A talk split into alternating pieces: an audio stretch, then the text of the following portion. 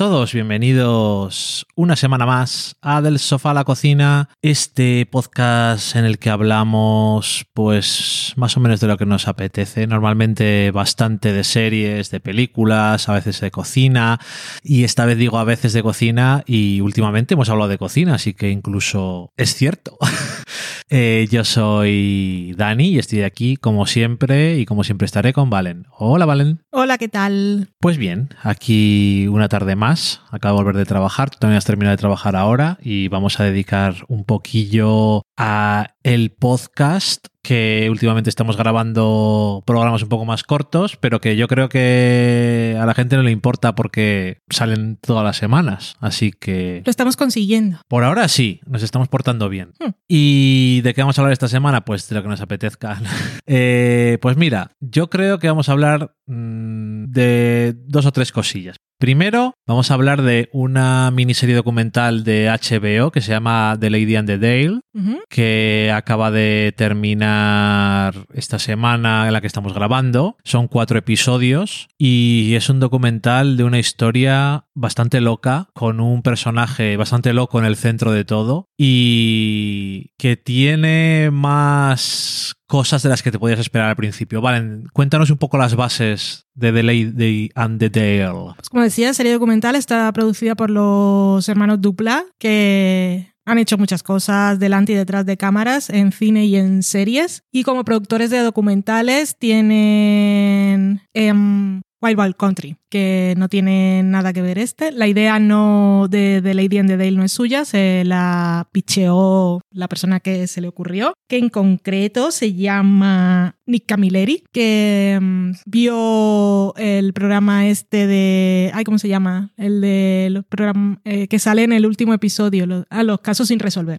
Lo vi una vez por televisión y se interesó mucho por esta historia, investigó, consiguió material de archivo, consiguió contactar con familiares de Elizabeth Carmichael y ya tenía la idea. Eso es una cosa que han hecho ahora en Netflix. Ahora han hecho ¿Un una versión nueva, sí, que yo vi el primer episodio y me aburrí un montón. Ok. Y, y bueno, es que la idea es esa, son casos sin resolver y al final le dicen a la gente que si tienen pistas o tal, que contacten y bueno, hay gente muy loca en Estados Unidos, ya sabemos. Se han hecho documentales de gente muy loca, como el- aquel de los gatos, creo que iba un poco de gente que se había obsesionado y había resuelto o no un caso por internet. Eso, de todas formas, es un concepto que parece, parece como muy válido para la network normal, en la televisión en abierto en Estados Unidos, sobre todo hace unas décadas, pero no tiene tanto sentido en una plataforma de streaming. Sí, imagínate No tiene la, alguien, inmedi- la inmediatez. a- alguien que lo vea dentro de 10 años Dice, no, ya está resuelto, gracias. bueno, en fin. Anyway, de The Lady and the Dale. El The Dale, al que se refiere el título, es un modelo de coche que eh, se realizó un prototipo y se quería sacar al mercado en los años 70, cuando estaba en Estados Unidos, un poco el resto del mundo también, pero allí bastante loco, la crisis del petróleo en Medio Oriente. Y apareció este modelo de coche que se proponía como algo revolucionario. eh,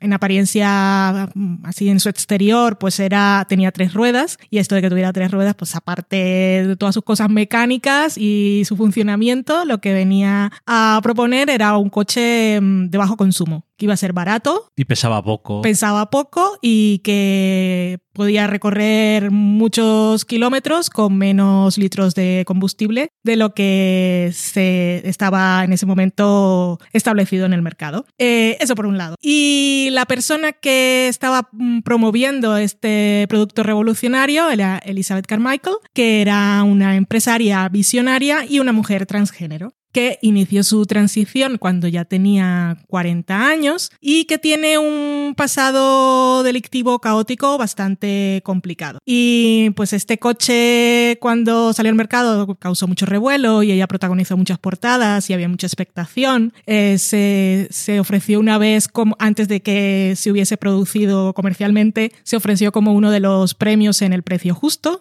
que fue un programa súper famoso, sigue existiendo en Estados Unidos y el resto del mundo, creo que cada país tuvo su propia versión. Sí, aquí ha habido varias. Correcto. Eh, anyway, eh, spoiler, este producto nunca salió al mercado por diferentes razones. Y ella fue demandada. Y en el medio de ese juicio, pues eh, salió a... Hubo una serie de periodistas que se obsesionaron con su caso. Uno concretamente. Uno concretamente. y lo que hicieron fue mm, villanizarla y para ello usaron su, su antigua, bueno, la identidad. El nombre que le asignaron al nacer es que no tiene un equivalente en español, es el dead name.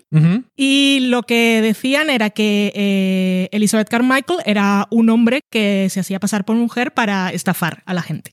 Y sobre en esos cuatro episodios del documental vamos conociendo la historia de Elizabeth Carmichael a través de familiares de ella, de, de hijos y de su cuñado, el hermano de, de Vivian, la mujer con la que estaba casada, eh, de algunos trabajadores de su empresa y también algunas personas de, que no la respetaban.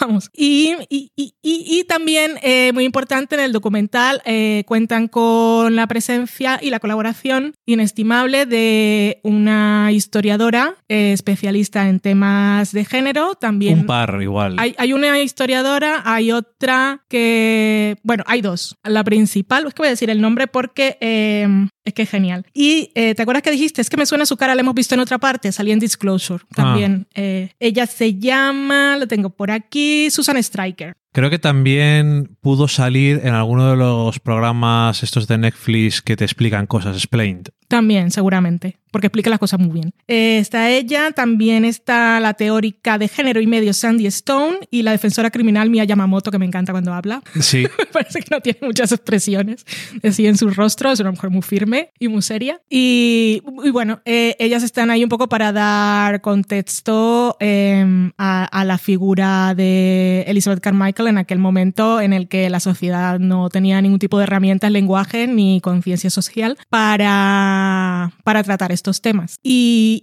y, ya está. El cuarto episodio a lo que viene más que a, a atar cabos o a darle un cierre a la historia es, creo, un poco Mm, mostrar cuál era el punto de vista de la gente que hacía el documental, que decía que el director era Nick Camilleri, que fue el que se le ocurrió la idea, pero los duplas contrataron también como codirectora a Zachary Drucker, que, em, pues eso, que es, también es una cineasta y también ha escrito libros y es una mujer transgénero. Era también consultora en Transparent y querían que ella estuviera detrás de las cámaras también un poco poniendo el, el enfoque que necesitaba este documental porque la figura de Liz Carmichael es harto complicada. Es, es una antiheroína y a mí me recuerda un poco, voy a, no sé si tengo que escribir una crítica o algo o lo que sea de The Lady and the Dale en, en el español, eh, porque nadie, nadie más la está viendo y como no sé qué voy a hacer, eh, le quería dar un, un, em, o sea, mi, mi tesis por desarrollar.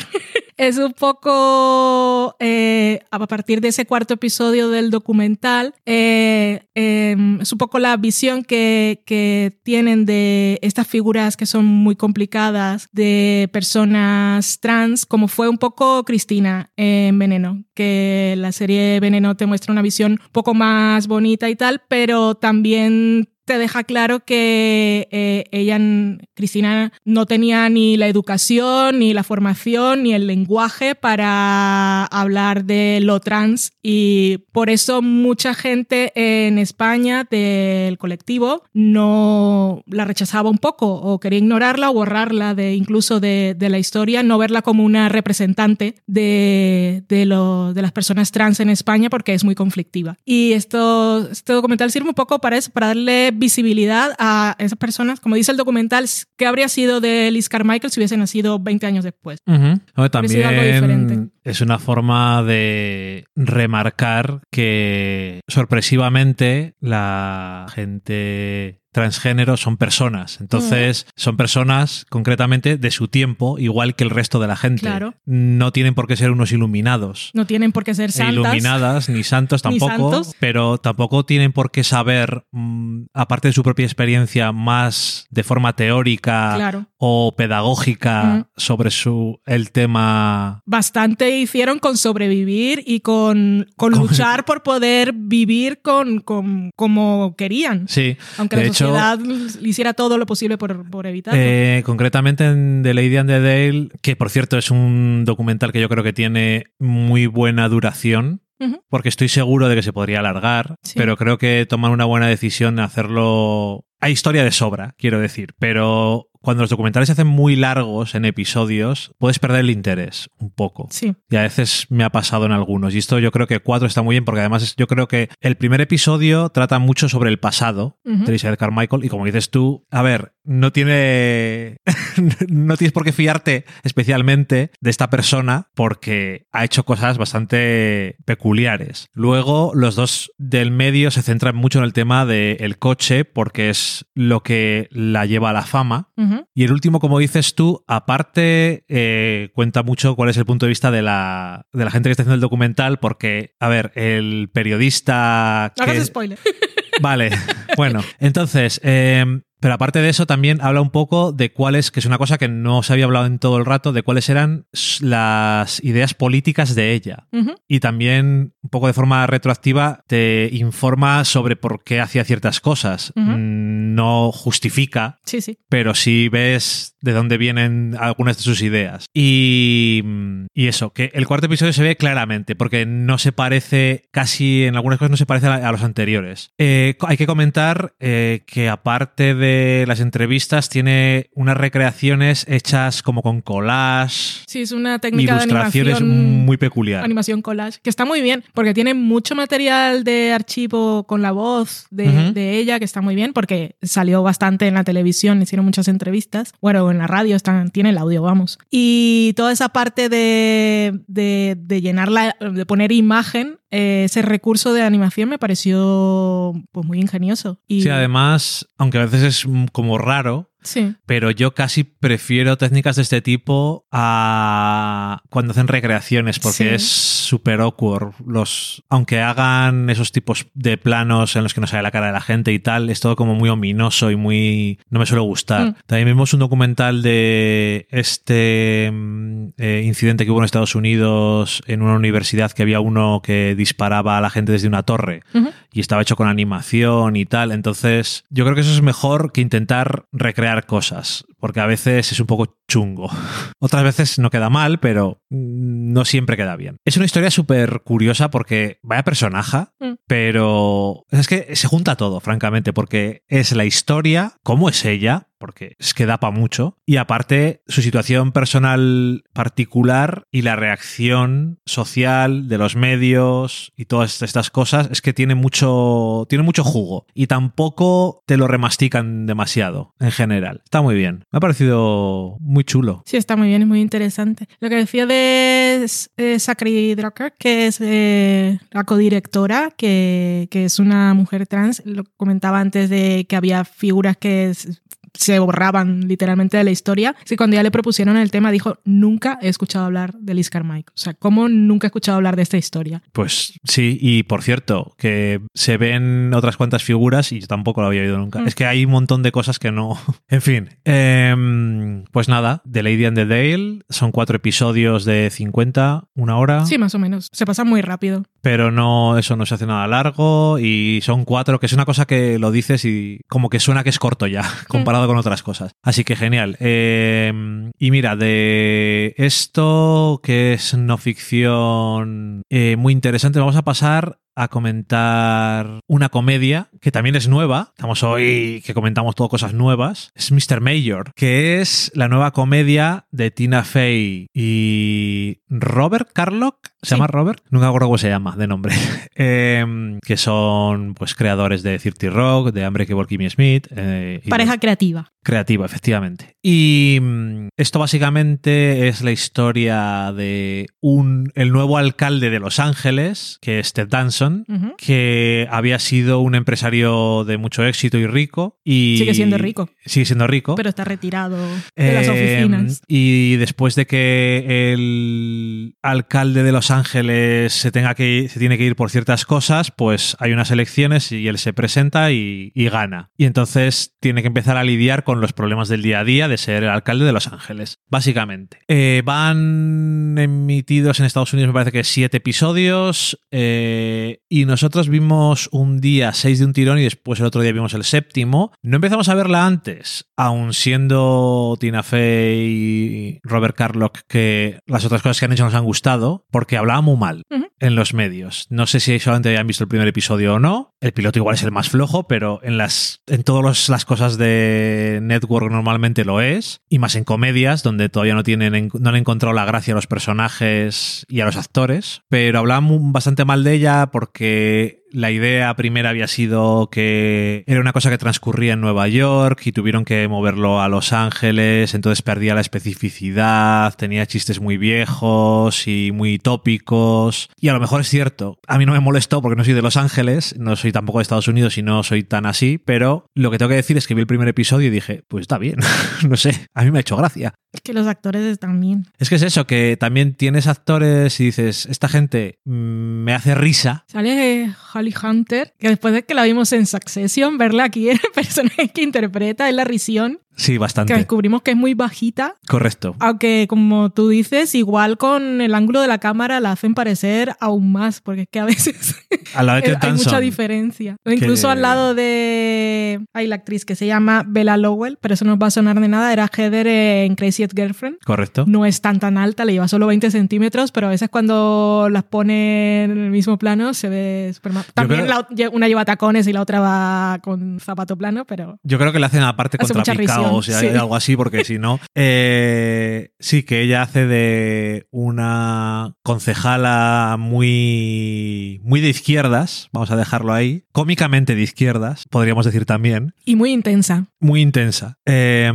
que al final acaba trabajando también para el alcalde. Y, y no sé, hemos visto eso, los siete episodios que se han emitido. A mí me ha hecho bastante gracia. Había un episodio que me he reído mucho. Tú habías dicho. Dicen que el 6 está muy bien. Era un episodio sobre que iba eh, una mujer a hacer la charla estándar de acoso sexual y comportamiento con los compañeros en las oficinas y demás, que era un poco de trámite y termina no siendo nada de trámite por cosas muy diferentes para cada uno. To- todos lo iban a probar, obviamente. O sea, esto es tontería, me hacen perder el tiempo y me voy a perder los food trucks que han venido hoy a la oficina. Sí. eh, Bobby Monahan, que es bastante conocido por Saturday Night Live, donde estuvo muchos años. No sé si sigue o no, me imagino que no, porque no le daría tiempo a trabajar en otro sitio. Pero en general, en esta serie me hace bastante gracia. Cada vez que sale, es un personaje súper. Creo que se llama así, ahora que lo estoy pensando. Sí, él se llama así. Vale. eh, es un personaje súper absurdo, patético. En Saturday Night Live estuvo hasta 2016. Vale. Después ha hecho un montón de cosas. Yo le he visto poco, pero bueno, que me hace gracia. Siempre el Saturday Night Live. Ah, de mm, voces. Star Wars La Resistencia, The Clone Wars, Luffy, Naturgato, It's Pony, Campamento Mágico, Pato Aventuras. Un señor de voces. bueno, pues eso, que Saturday Night Live no siempre me gusta, pero hay actores que por lo menos dices, esta persona por lo menos me hace gracia. Este es uno de ellos. Y a- en esta serie, la verdad es que el papel que le han dado da- tiene bastante potencial cómico y yo creo que lo habita bastante bien. Eh, Ted Danson, pues también está bien. Lo hemos estado viendo durante los últimos años en The Wood Place y siempre estaba muy bien. Ted Danson siempre está bien. ¿Es tan carismático este señor? Sí, la verdad es que sí. Eso me acuerdo cuando lo veíamos en Larry David. Es que buenísimo. Es- Larry David. En, en esa serie, además, tiene unos episodios que son buenísimos. Eh, bueno, que. Por cierto, ahora que hablamos de Ted Danson, decir que estamos reviendo Frasier. Hemos visto las dos primeras temporadas. De yo las me acuerdo, me acuerdo poco. Hay episodios que más o menos me suenan. Claro, es que yo la vi, la vi. Una amiga me dejó los DVDs, igual hace 10 años o más, más. Y claro, me acuerdo de la dinámica y algunos personajes. Personajes episódicos, ¿eh? De, de los de siempre sé quiénes son todos. Pero, pero estoy disfrutando mucho porque es casi algo nuevo. Y es que está muy bien. Ellos son muy la risión. Eh, estas dos series de las que os estamos hablando las, las estamos viendo en Hulu. Mm. Mr. Mayor aún no la han traído. Eh, yo creo que con las series nuevas, sobre todo las de Network, eh, esta temporada que aún hay restricciones de rodaje en Estados Unidos, creo que se van a esperar a que acaben las temporadas para, para comprarlas y, y doblarlas y traerlas a, a España para no quedarse a medias si hay parones nuevamente.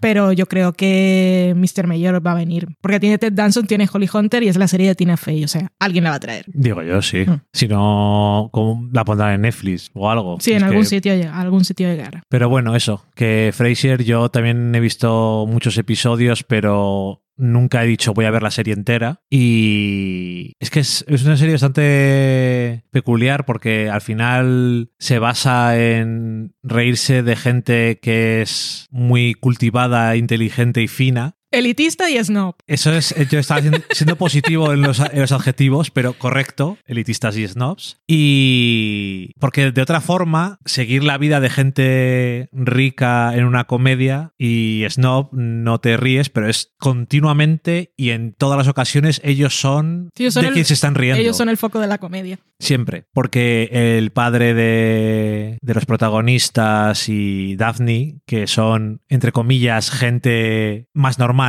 Normalmente no se ríen de ellos. Y además sale un perrete. Que dicen normalmente ellos se ríen de Fraser. No, digo de- que no se ríen de los La personajes. serie no se ríe de. Eso, de eso. Pero, y además es muy gracioso porque está, es que me, ha- me ha llamado mucho la atención que está construida la comedia de una forma tan efectiva que da igual que entiendas o no de lo que están hablando. Cuando hablan de ópera o de música clásica o de literatura, da igual que no conozcas ninguna de las referencias. Sí. Porque como la mayoría de los personajes que suelen estar con ellos tampoco, Ujú. o sabes por cómo están actuando que es una cosa buena, o sea lo que sea, siempre te llega. ¿Cuál es la gracia? Sí. Y ahora viendo esta comedia que es comedia pura, sitcom, Sí. esas que las familiares les están haciendo homenajes en WandaVision o Wanda y Visión, como debieron llamarla aquí. es que cuando me lo dijiste dije, oh, Dios mío, porque no se le ocurrió a nadie. Eh, no, que me recuerdo, porque ahora estamos más acostumbrados a ver eh, comedia luz, comedia, dramedia, traumedia Sí. y otro tipo de cosas, pero la comedia clásica del gag constante es- lo hemos perdido un poco bastante. Y, y es que la magia de, que lo comentábamos el otro día viéndolo, que, que es, es, el, es el humor eh, del mismo, el mismo concepto que tenía Hitchcock del suspenso, que si el espectador sabe cuál va a ser la sorpresa, eh, el, el payoff es, es mejor, es más emocionante. Y es lo que pasa si piensas en los mejores episodios de Friends y ahora que estoy viendo Fraser, es que cuando es que sabes lo que va a pasar y es, es como excitante. Sí, es la- Empiezas la a reírte la antes. Es maravillosa esa anticipación. Es que el otro día, ¿qué episodio era? En el de que tiene que dar un discurso en el hospital y él se va al baño y mientras tanto anuncian que el obispo ha muerto ujú. O sea, y él no lo sabe. mar. Eh, Sí, se ha muerto en el mar y él no lo sabe y empieza a hacer su discurso y a hacer chistes y todos son inapropiados y tú lo sabes ya cómo va... Es que cuando vuelve y dice estaba en el baño, no lo he escuchado, ya sabes lo que va a pasar, es buenísimo. Ya está. Pero da igual, o sea, sabes lo que va a pasar, pero estás riéndote antes de que, o sea, Sí. te estás riendo antes. Bueno, y hemos empezado a hablar de Fraser, además de porque lo estábamos viendo, porque estábamos hablando de Ted Danson y justo anoche, nuestra anoche de este hoy que es así, tan irrelevante, eh, apareció Ted Danson como estrella invitada en aquella otra cosa que también era antes muy importante en la televisión en abierto en Estados. Unidos, que eran los, las semanas de Sweps, que es- eran los barridos de audiencia, que eran unos en febrero y los otros creo que en noviembre o algo así, que era un- era una semana que era. Sí, he hecho sweeps. Era una semana que era súper importante porque era cuando Nielsen hacía. Le cogía los datos de audiencia Ajá. que iban a marcar el precio de la venta de anuncios en, en los upfronts del año siguiente. Y lo que pasaba en esas semanas era que siempre había el episodio especial, que eran las bodas, las muertes y los invitados especiales, que eso además, spoiler, nada, te anunciamos lo que va a pasar porque necesitamos que lo veas. O sea, eran otros tiempos. Totalmente. En este episodio va a haber una muerte y probablemente es la que tú piensas. Ven a verlo. Viene no sé quién a visitar. No importa. No es como ahora cuando mandan las cartas de embargo de Netflix. No digas que aparece este actor interpretando este personaje. Yo, pero si la serie va a salir, la gente la va a ver el mismo día. ¿Qué más mierda da? En fin, que sí, la verdad es que eso era la leche, porque vendían en The TV Guide y aquí, bueno, y en España en la revista que había de la televisión, que ya no, ya no la hay, me parece. Creo que no. Te vendían las cosas con lo que iba a pasar. Lo en de este episodio. Verano Azul decía que se moría Chanquete, ¿no? Bueno, sí, eso también. O sea, eso fíjate que spoiler. Uno de los protagonistas se muere. Te aviso, tienes que estar ahí para verlo. es lo que hay. Y nada, eso. Frasier, que fue la serie que más Emmys había conseguido antes de Juego de Tronos, lo cual te hace pensar lo diferente que son las épocas. Y porque fíjate que dos series no tienen Mm, nada que ver. Ya, En fin. Y Y- además y- ahora que están hablando de que Frasier va a volver. ya. Y recuperando, por si alguien no lo sabe, porque hay gente que puede haber nacido de mucho después Oh, y no saberlo. Qué viejos somos. Que yo tampoco lo vi en su momento, que eso da lo mismo, pero la importancia de que Ted Danson estuviera en un episodio de Fraser es porque Fraser es un spin-off de Cheers, Ah, correcto. porque Kelsey Grammer, Fraser, era salía en Cheers, en Cheers, que era la serie en la que Ted Danson era el protagonista que interpretaba a Sam Maloney. Y en este episodio, pues se pasa por, por Seattle Ujú. y es importante, porque Antes- le cuenta cosas de cómo le ha ido la vida a la gente Ya.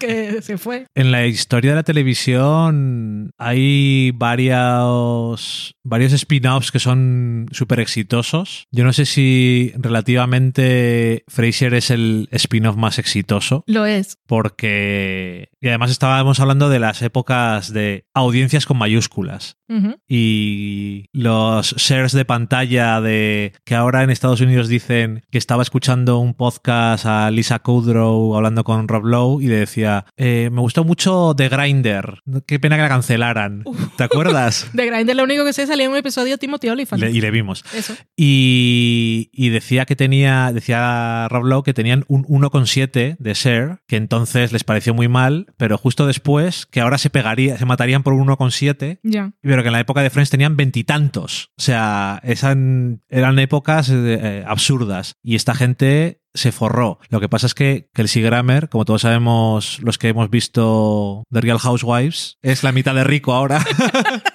Porque se divorció de Camille, que es una perra. Podéis ver las primeras temporadas de Real Housewife of Beverly Hills. Están en Está en Netflix, correcto, y sale Y Camille podéis mucho. ver personajes interesantes. Es la que invita a la... A la, a la Medium, A la en la que Medium. se inspiró la serie Medium. Es que es todo... Que es una super bitch. Ese episodio es uno de los clásicos del reality en Estados Unidos.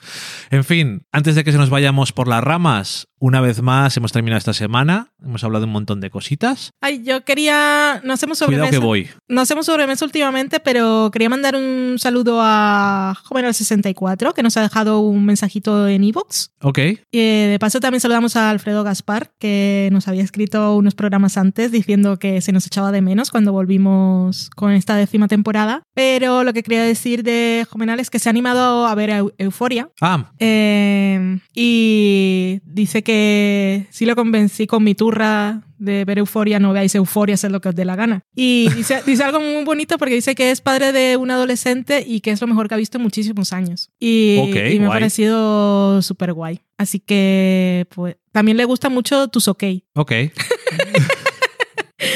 Así que, pues, un saludo a, a esta gente que nos ha dejado Oye, comentarios. genial. en Tu iVoox. psicología inversa funciona. Lo veáis, vedlo o no lo veáis, I don't care. Es que me pongo muy nerviosa con Euforia. Porque es que es muy buena, pero yo sé que no le hago justicia. Como cuando hicimos el especial, es que, oh, que no tengo palabras. I know. Es que estoy un poco frustrada porque, vale que hicimos un especial, intentamos hablar de muchas cosas, pero cuando estábamos llegando al final nos aceleramos para que no durara, no fuera muy largo y tú decías, ay, no hemos hablado de no sé qué al final. Ay, en fin. Pues nada, lo ha dicho. Eh, un saludo y no creo que sea capaz de dejar de decir ok, porque ya por lo visto debe ser algo que digo mucho y ni, ni me doy cuenta. Y, y nada más, que muchas gracias como siempre y ya hablamos. Adiós. Adiós.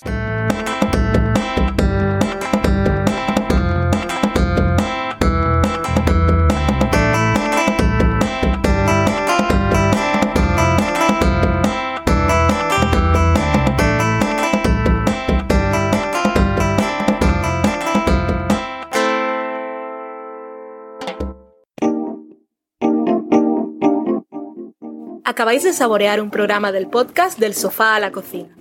Para prepararlo hemos usado los siguientes ingredientes. Un Dani, una Valen y una licencia Creative Commons, reconocimiento no comercial, compartir igual. Cuando tenemos los ingredientes, los picamos muy finos, los dejamos pochando en una sartén y cuando estén caramelizados, los mezclamos con la licencia Creative Commons, que, cuidado, no admite uso comercial de la obra original ni derivadas, que se tienen que distribuir con la misma licencia que la original, siempre citando a los creadores. Después de 10 minutos, condimentamos la mezcla con iTunes, iBooks, Twitter y un poco de Facebook. Si no encontráis las adecuadas en el mercado, buscad el nombre del blog. A continuación, introducimos en el horno y, después de 30 minutos, lo servimos aderezado con música distribuida con licencia Creative Commons a través de Jamendo. Al final del post correspondiente vienen especificadas concretamente. Si tenéis alguna duda con respecto a la receta o a cualquier otra cosa, podéis preguntarnos a través del correo electrónico del sofá a la cocina @gmail.com. Buen apetito.